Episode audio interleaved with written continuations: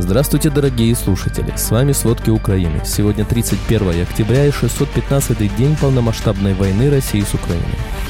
Северокорейские снаряды позволили России перейти в наступление на востоке Украины.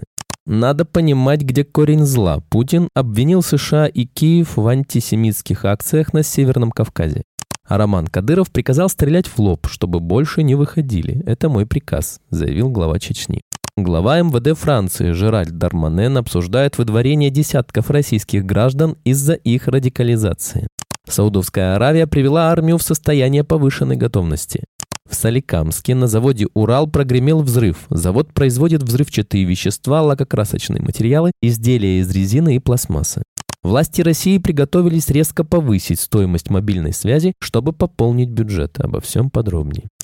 Северокорейские снаряды позволили России перейти в наступление на востоке Украины. Обращение России к КНДР за военной помощью вызвало разные реакции в обществе. Многие считали, что страна, которая амбициозно претендует на статус мировой державы, проявляет неожиданную зависимость, запрашивая у одного из беднейших государств снабжение артиллерийскими снарядами. Однако вместо иронии эта поддержка со стороны КНДР имеет серьезные последствия. Как указывают эксперты Райан Эванс и Майкл Кофман в своем подкасте, Северная Корея располагает значительным арсеналом артиллерийских средств и использует использование ее поддержки может сыграть важную роль в нынешнем этапе противостояния. Так Россия стремится перехватить инициативу до наступления зимы, и северокорейские снаряды значительно помогают в этом. В данном случае поставки из КНДР стали ключевым фактором в начале российской военной операции на Донецком фронте, направленной на захват Авдеевки на юго-востоке и Купенска на северо-востоке, как указано в анализе текущей ситуации, проведенном военными экспертами. Российские вооруженные силы отправляют свои подразделения в так называемый мясной штурм, при этом подвергая украинские позиции безостановочно остановочным артиллерийским обстрелом.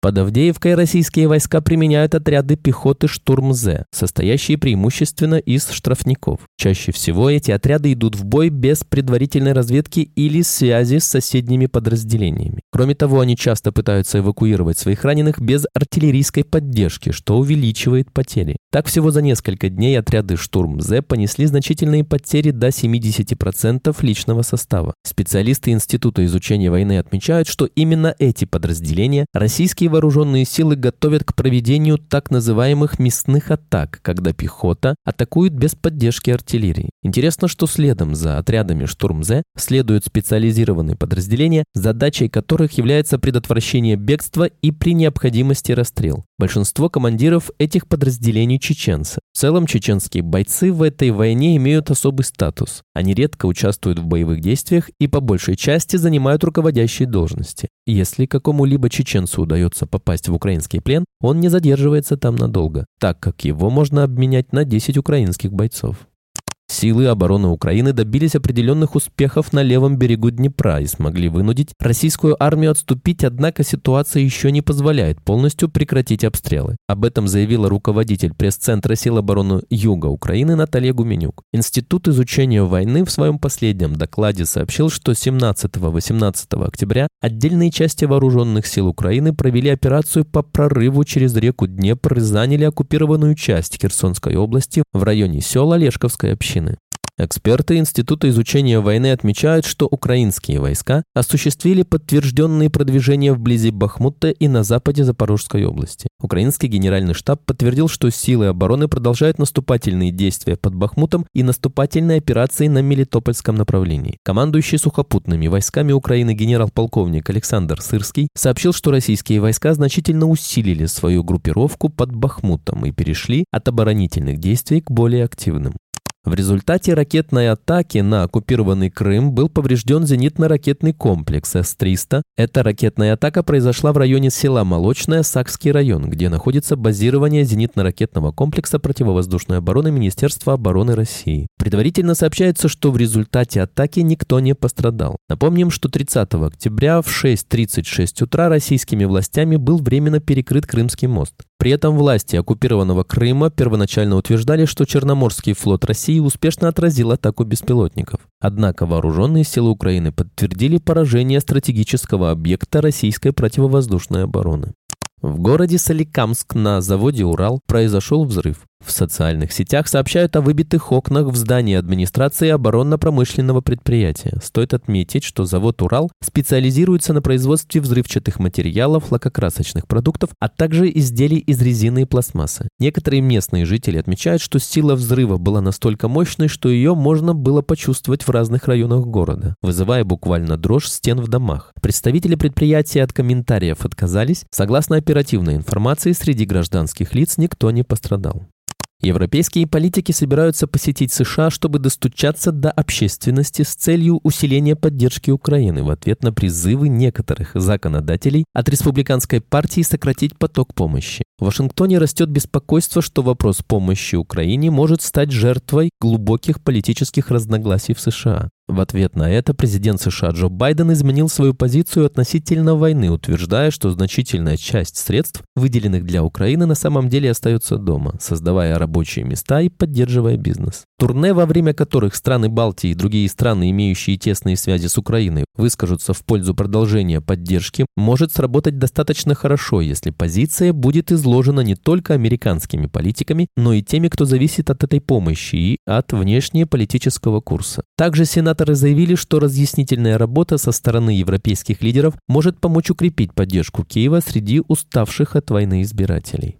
Надо понимать, где корень зла. Путин обвинил США и Киев в антисемитских акциях на Северном Кавказе. Президент России Владимир Путин обвинил элиты США и власти Украины в организации антисемитских беспорядков в Махачкале. Заявление было сделано на встрече с членами Совета Безопасности в Новоогареве. В начале речи Путин также обвинил США и их союзников в разжигании конфликта на Ближнем Востоке, утверждая, что они поддерживали как нападение Хамас на Израиль, так и ответные действия Израиля. Президент утверждает, что от ракетных ударов в Газе погибли сотни тысяч человек. Глава Чечни Рамзан Кадыров приказал правоохранителям в случае начала массовых беспорядков задерживать недовольных или стрелять им в лоб. Кадыров заявил, что сначала нужно сделать три предупредительных выстрела в воздух, а затем, если человек не выполняет требования, сделать четвертый выстрел в лоб. Так отреагировал Рамзан Кадыров на погромы в аэропорту Махачкалы. Он утверждает, что нельзя допустить расшатывания ситуации изнутри и идти на поводу у врагов России. Политолог Аббас Галямов считает, что события в Махачкале являются следствием резкого изменения внешнеполитического вектора России. Он указывает на влияние пропаганды, побудивших дагестанцев к антисемизму. Галямов отмечает, что ранее внутри России было принято скрывать свой антисемитизм, сознавая, что он не соответствует общественным нормам. Однако в последние недели, видя по телевидению пропаганду, поддерживающую Хамас, население начало рассматривать евреев как врагов. Галямов приходит к выводу, что эти события не являются просто выражением протеста, скорее результатом изменений в публичном поле, которые позволили выплеснуть свою агрессию через массовые беспорядки.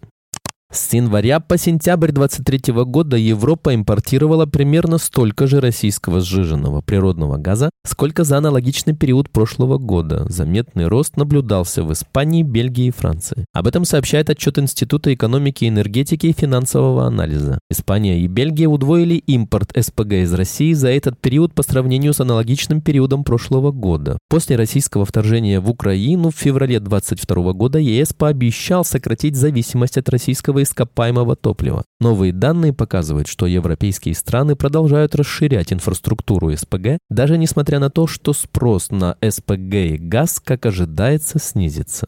Суд во Франции заключил под стражу российского олигарха Алексея Кузьмичева из-за подозрения в нарушении санкций и налоговом мошенничестве. Кузьмичева задержали правоохранители на территории Франции. Непонятно, как именно он туда попал, поскольку санкции предусматривают запрет въезда на территорию ЕС. Кроме того, около 60 полицейских провели обыск в нескольких его домах, в частности особняке в Париже и вилле Сент-Тропе, что на юге Франции. Алексей Кузьмичев находится в европейских санкционных списках с марта 2022 года. Он является основным акционером Альфа-Групп, который входит в Альфа-Банк, один из крупнейших российских налогоплательщиков. Кроме того, ЕС называет Кузьмичева близким к российскому президенту Владимиру Путину, учитывая то, как последний оказал поддержку инвестиционным планам Альфа-Групп в обмен на лояльность к Кремлю. Министр обороны России Сергей Шойгу заявил, что Россия готова к политическим дискуссиям по постконфликтному урегулированию насчет Украины и дальнейшему сосуществованию с Западом. Он призвал объединить усилия всех заинтересованных стран, чтобы сформировать справедливый, многополярный миропорядок и обновить архитектуру международной безопасности. Шойгу также назвал требования. Западные государства должны остановиться в своем стремлении стратегического поражения России. Глава МВД Франции Жеральд Дарманен обсуждает выдворение десятков российских граждан из-за их радикализации. Около 60 россиян, подозреваемых в радикализации, сейчас находятся под административным арестом. Из них 39 должны быть высланы с согласия российских властей. После убийства учителя Доминика Бернарова расе радикально настроенным мужчиной российского происхождения правительство хочет продемонстрировать образ непоколебимости. Таким образом, исполнительная власть стремится как можно быстрее выслать лиц из так называемого досье С. В частности, власти попросили префектов обратить особое внимание на выходцев с Кавказа в возрасте от 16 до 25 лет. Как оказалось, 13 октября 20-летний исламист родом из Чечни убил учителя литературы и ранил ножом еще двух человек в лицее в городе Арас на севере Франции. После этого в стране ввели режим повышенной террористической угрозы. За год мобилизации российские военные оформили почти 250 тысяч кредитных каникул. Речь идет об отсрочках по кредитным договорам контрактникам, мобилизованным и добровольцам, воюющим в Украине. За первый год после начала мобилизации российские банки оформили более 247 тысяч таких каникул, пишет Медиазона со ссылкой на данные Центробанка. Общий объем реструктурированных кредитов с 21 сентября 2022 года составил 95,4 миллиарда рублей. По подсчетам Медиазона уже второй второй квартал подряд появляется почти 30 тысяч новых отсрочек. Это свидетельствует о стабильном появлении новых участников войны. Власти России приготовились резко повысить стоимость мобильной связи, чтобы пополнить бюджет. Правительство собирается вдвое увеличить плату мобильных операторов за использование всего радиочастотного спектра, что приведет к росту тарифов, пишут известия со ссылкой на источник на рынке связи и на собеседника в одной из госструктур. Минцифры готовится утвердить новую методику расчета платы за частоты на 2024 год, исключив из нее скидки для операторов. Для этого государство стимулировало внедрение перспективной технологии, но теперь плата за спектр для быстрого мобильного интернета может вырасти в 10 10 раз, говорит один из источников. Это позволит привлечь в бюджет дополнительные 20 миллиардов рублей, отметил собеседник в госорганах, подчеркнув, что вопрос можно считать уже решенным. Спасибо, это были все главные новости о войне России с Украиной к этому часу. Помните, правда существует, а мы стараемся сделать ее доступной. Если вам нравится то, что мы делаем, пожалуйста, поделитесь этим подкастом с друзьями в России. Также, если вы хотели бы помочь нам делать материалы еще более качественными, пожалуйста, оставляйте фидбэк. Это очень важно для нас и для распространения правдивой информации. До встречи.